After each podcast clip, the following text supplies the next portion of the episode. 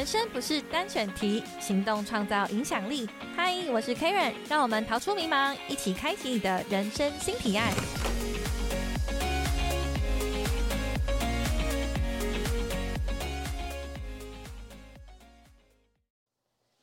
欢迎大家再次回到我们的人生新提案。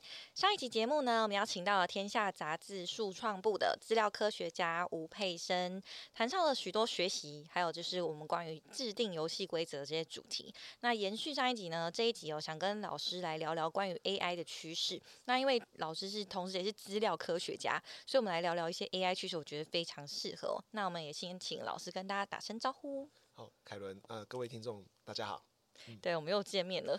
那因为最近像 Open AI 啊，还有许多 AI 工具，从去年底我就开始有这种大爆发的感觉。那我自己身边的人，文组的人比较多，但是呢，大家也开始热烈的讨论起来哦。那以我自己来说，哈，就是我以前我觉得我对这种新科技就是稍微有点抗拒。然后，但最近这种 GPT 啊，这种科技工具，连我这种可以写出内容的人，也会开始用这种 GPT 来帮助我发想一下，比如说内容大纲的灵感啊等等的。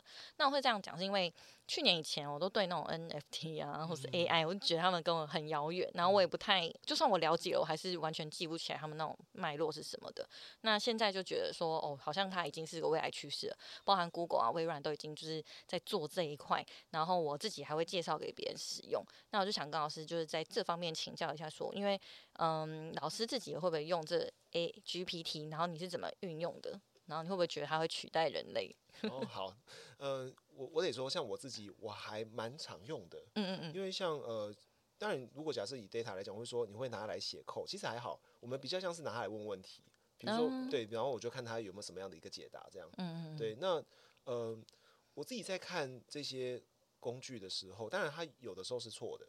嗯。对，而且但是我们自己在用也不是照单全收，但是反而是比如说我今天问一个问题，然后他给我一个。我不是我那么满意的答案的时候，嗯，这是我反而会回头去修正我原本问的那个问题，我是不是问的太 high level，我是不是问的不够具体，我是不是问的不够 specific，嗯，然后修正修正，然后看看他的回复，看他回复，到后面就会越来越有趣了。只要你的问题越来越聚焦，越来越 specific，越来越具体，他的回答的那个含金量就会叠，就会上升，这样，嗯，然后最后他就变成一个，哦，还这个东西我还真的想要去验证看看是不是是真的，对，去 try。对，所以，我我自己在用这些呃工具的体验上是比较像是这样的一个过程。嗯，所以像坊间有些人会说啊，不对啊，这东西这个呃不准啊，或者是哎这东西它会 make up 这些这些假的内容这样子。嗯但但我觉得，嗯，本来本来所有的事情都这样，你本来就会加一点自己的判断这样子。对对对对，然后最后你才会呃去应用在你的工作上。那所以呃我我觉得我觉得五五五官就是只要。你是正确用这个东西，然后你知道你要怎么用这个东西，我觉得这就 OK。嗯因为呃，其实像那个我 Facebook 有一个那个 Chief 的那个就是 Data 的主管，应该叫 Young Lacun 吧。嗯嗯。对他最近其实有在讲说，到底对于这样这种大型语言模型，我们要怎么看待？嗯。那他认为其实有一些很太过于吹捧的那个，不要太相信。比如说哦，这个东西会在几年内取代我们所有的工作，然后大家完蛋了什么之类。No，他觉得不是。他觉得现在这个。这个像这些大型语言模型呢，像 ChatGPT，它大概只能够比如说帮你做一种文件的自动化这样，但是它本身有一个点是，它不是一个主动的东西，它是一个 reactive，它是一个被动的东西，你必须要问它。对对对。可是很难的点是，你你怎么知道问什么问题？对，因为就我就有听过一个说法，就是搜寻这件事情是你只能搜寻已知的东西，因为你要输入关键字。那嗯，ChatGPT 它是不是也是这样子的一个形式？嗯，就你要。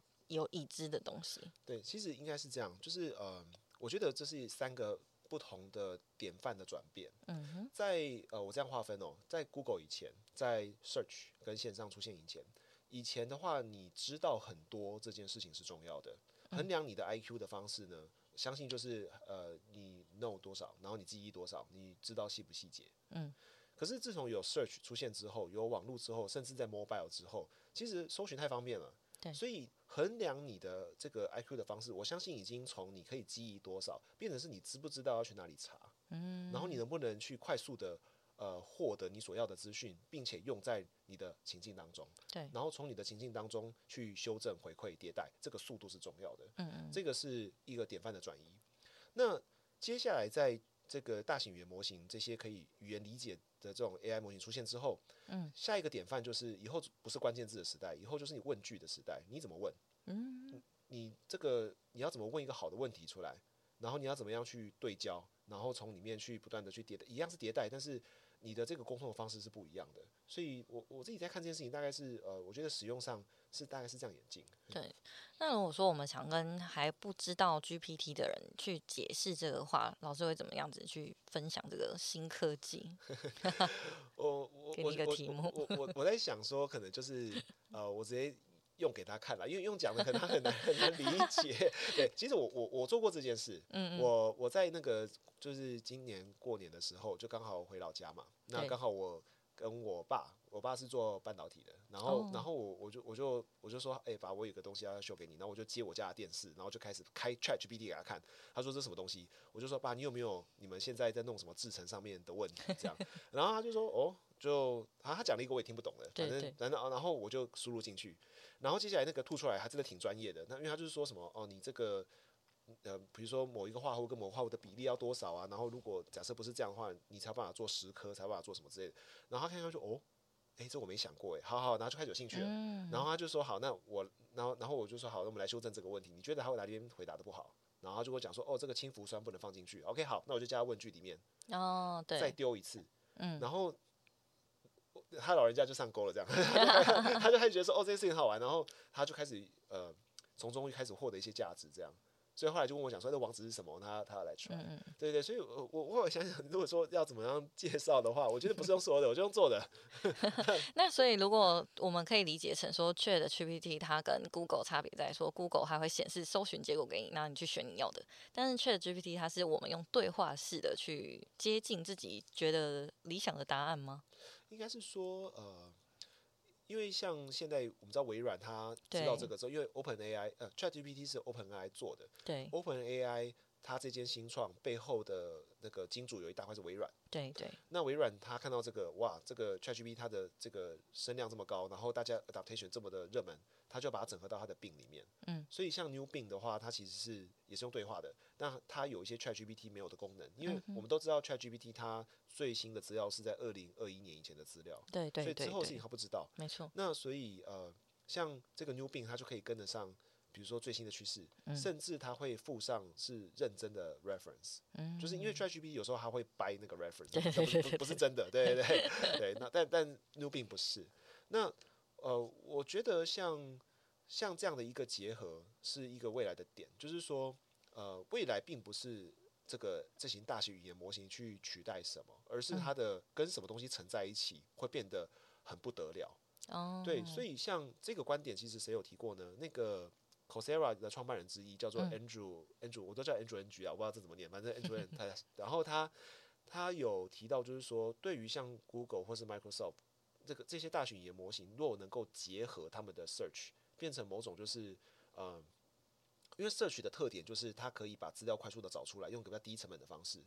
对，那可是问题是它的就是用关键字这事情不是很 friendly。有的时候你就是想要解决一个问题，用问的比较快，它不符合它是界面的问题。那他说如果你能够结合的话，这个才是他们想要发展的一个大方向。嗯嗯嗯。那我认为这件事情其实不只是跟 search，其实像最近呃，我们我们知道这种。语言模型不是只有 ChatGPT，其实像 Midjourney 或者是那个 DALL-E 2或者是 Stable Diffusion 产生图片的，嗯，那这些产生图片的，就现在有这种超酷的用法，因为像 Midjourney，如果你要产生图，你就必须要一样像 ChatGPT 一样，你要写一段问句或是一段我们叫 prompt，就是有一段一些一串的字，请它产生图，嗯，可是你的就是你知道，有时候我们要产生一个图，我们写，但是你写的不好，图就很烂这样。哦，OK，那叙述上要精准。对，可是这件事很难嘛，对不对？OK，有人有人这样玩哦，他就训练 ChatGPT 去产 Midjourney 的 prompt。所以我对 ChatGPT，比如说我就讲一个白话，就是说我要什么东西，然后它就会生叭叭叭产生一大串很完整的 prompt，然后这个 prompt 再把它丢到 Midjourney 里面，那么就就产生一个超棒的图出来。嗯，所以这边有一个观点是，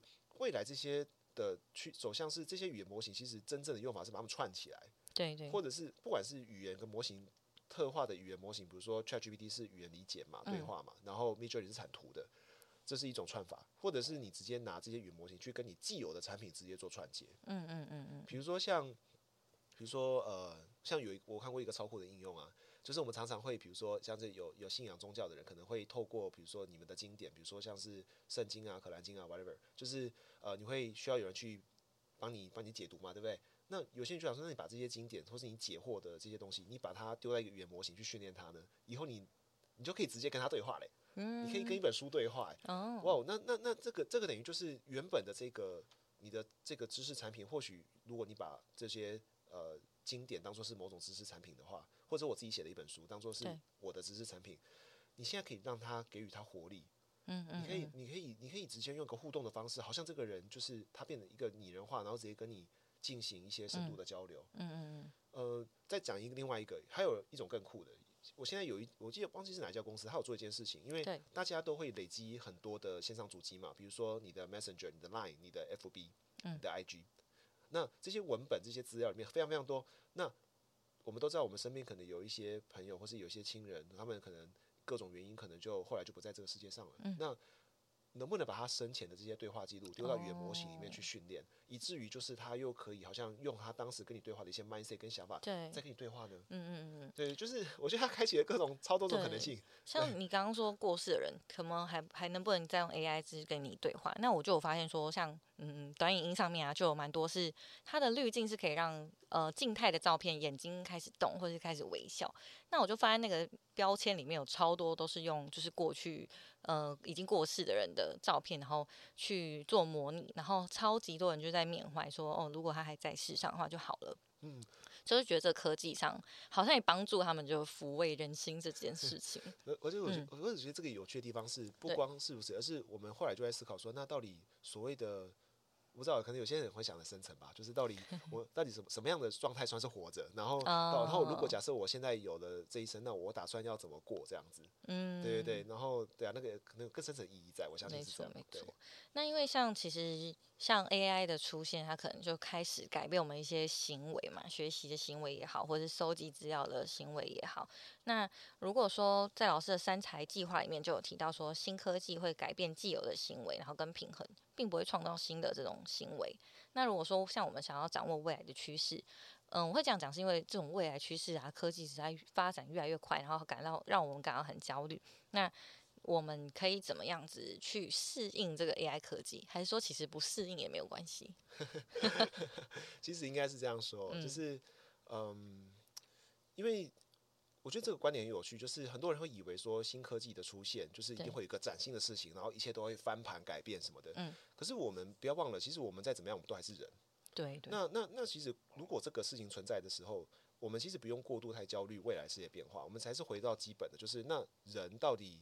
嗯，到底我们基本要的是什么？比如说最常见的就是我们人潜在动机就是要保存能量嘛，取得食物跟水啊，然后找到爱情啊，繁衍后代啊，建立关系啊，降低不确定嘛，被接纳嘛，对不对？对对对对，那只是说我们会改变，呃，是我们怎么取得这些事情的方法。嗯，比如说举个例子好了，像我们我我就举一个是呃，比如说我想要。因为我觉得取的食物跟水是比较物质的，但是像我们我们其实有提到说，其实像我们的大脑其实一天到晚都在吃各种资讯，这样。对对对。对对对。那以前在上个时代，我们吃各种资讯的方式就是什么？看报纸、看电视、听广播。诶，那这样子的话，跟我们现在看 blog，然后看 YouTube，然后听 podcast 有什么差别？你只是换个方式而已啊。但可能更便利嘛。比如说广播会错过节目，但呃 podcast 我们可以重复播，对不对？嗯。对。可是可是其实我们本质并没有改变。嗯。那。改变的东西是什么？改变的东西是这件事情的权重跟跟比例不一样。比如说像你刚刚那个 Google 的例子，Google 出现以前记忆东西很重要，Google 出现以后搜寻到东西很重要。可是难道以前就没有搜寻这个工作吗？有，只是它没那么重要，因为你这个找到不是重点，重点是你光那个细节你也不晓得，所以你要把它记起来，因为资讯很难得。可是现在不是，所以我觉得从这个角度我们在思考的时候，我们只要。回到基本，就是我们到底人原本的动机是什么？然后你从那边去去去出发。那从这边，我觉得大家在用这个东西的时候，反而是未来的趋势，反而就在自己身上。反而是我们要思考的是，我们要怎么样好好过生活？因为有很多人其实没有 idea，或是说没有太多的，就是知道，就是说，哎，我没有想到别人原来会有这种这种这种呃这种动机，原来会这样子长。其实那个真正的点在于，就是因为我们过生活的方式很单调。嗯，所以所以所以其实你没有太多可能性这样，所以你觉得看到别人去，哈，怎么会这样子？但是其实从别人的角度看来，其实这很正常啊，我本来就是如此啊。嗯，所以我觉得，呃，如果真的要讲一个什么 take away 的话，我觉得要看懂未来的趋势，你能做的就是丰富你的生活，丰富你的体验，嗯，然后去接收各种的输入。啊，当然你不用说每件事情，就是比如说我，比如说我我巨高，我具体要做高空弹跳这样，但当然不是这样子的意思啊。太突破了。对对对，呀。但是就是呃，就是大方向就是。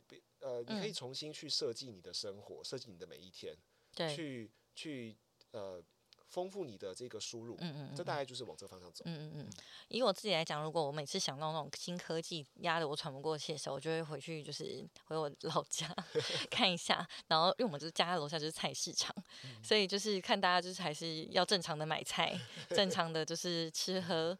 所以就会觉得说，哦，其实这些科技只是生活中一小部分，然后我们它可以让我们变得更便利，但是我们可能的确某一些工作它可以被 AI 或电脑取代，增加我们的效率。但因为就像老师说，人还是活在这个世界上，所以我们还是要跟实体的东西去做接触。嗯嗯嗯。那因为像是，嗯，我们在做这些东西的时候啊，一直会有人说会取代人类嘛。那我们刚刚其实也有提到说，也不一定，就是它其实只是要融合去创造这件事情。那以长远未来的发展来看，啊老师觉得 AI 还会有什么？就是像这次这样大爆发那种发展，会有怎么可以要怎么应用？应该是说，嗯，我觉得这个可以用，我常用一个比喻哦，就是这就有点像上个世纪麦克风出来一样，啊就是麦克风刚出来，对，刚刚刚出来的时候，一定很多人，我我相信当时可能各种形式啊，但是他可能是。会有人说，哦，这个麦克风这个东西出来之后，你看我用它赚到我人生第一桶金，然后哇，我现在那个什么速成课程，别人就是这样成功的，对对对。可是问题是，麦克风的出现并没有创造更多更好的歌手，原因是因为如果你本身就不太会唱歌的，你只是成为一个更大声的 不好听的歌手而已。对，所以我相信这些新科技都是这样，就是它会放大，或者是会让我们做某些特人生的特定面向，或是特定的事情，会更有效率，更。规更更具有规模性，对对对。可是，呃，那个根本还是在于，就是原本就有，呃，就有重要的讯息想要传达出去的人，他不管什么方式，他还是会出去。对。所以，呃，我在思考这个未来，不管我们这些新科技怎么样去融合，怎么样去改变，那个不变的点，比较像是回到自己身上，就是说，那我是否有一个我想要传达给外界的讯息？对对对对。然后我要怎么样让，就是。我要去梳理我想要传达给外界的讯息，让我可以善用。到时候不管这个科技走到哪里，但它可以让我为我所用，这样子。嗯嗯嗯嗯，我蛮喜欢这个观点，因为像以前的时代，很久以前可能工业时代或什么的，我们就要用劳力来付出，然后换取价值。但现在因为科技越来越多了，所以我们可以用知识或者想分享、想传达的事情，然后快速的散布到这个世界上。那每个人可以去创造自己的价值，好像能够掌握这方向的人，就是生活起来或是人生上会稍微比较轻松，或者是比较自在一点。其其实我是觉得比较快乐，对，比较快乐。其实其实我蛮有蛮有共鸣的，就是呃，我我举个例子哦，嗯嗯，比如说假设呃，像我常跟我的 team member 在互动的时候，我发现也很有趣，就是当大家把自己当成是 employee，当成是员工的时候，那我眼中看到的就只有工作。对，然后我我就我就开始去想一些事情嘛，比如说，那我今天上班下班，然后我跟别人的那个就是那个 loading 怎么样？然后就是你你会觉得资源很稀缺，然后觉得赚钱好难哦，嗯，然后我觉得很辛苦，这样觉得我我就是时间，我就是我付出的，我就卖时间嘛，是我的时间跟我的获得是线性的这样，嗯嗯嗯。可是有，可是如果这时候换一个角度，或者说呃。因为其实他们换一个角度，像我自己在看这个，我就在想说，那我的角度是什么？因为我其实去天下，我最早是顾问，我其实我其实并不是一个正式的那种从那个正式的组织阶层这样上来，我比较像是那个 landing 进去，然后然后所以我的心态比较像是，要么就是我来做一点改变，我来累积一点什么，不然的话就是啊，算了，我去别的地方，或者我做别的。嗯嗯嗯。OK，所以所以我的角度比较像是我是来解决问题的，嗯，我我不是来来来 do some task，no，我是来 solve problem，然后。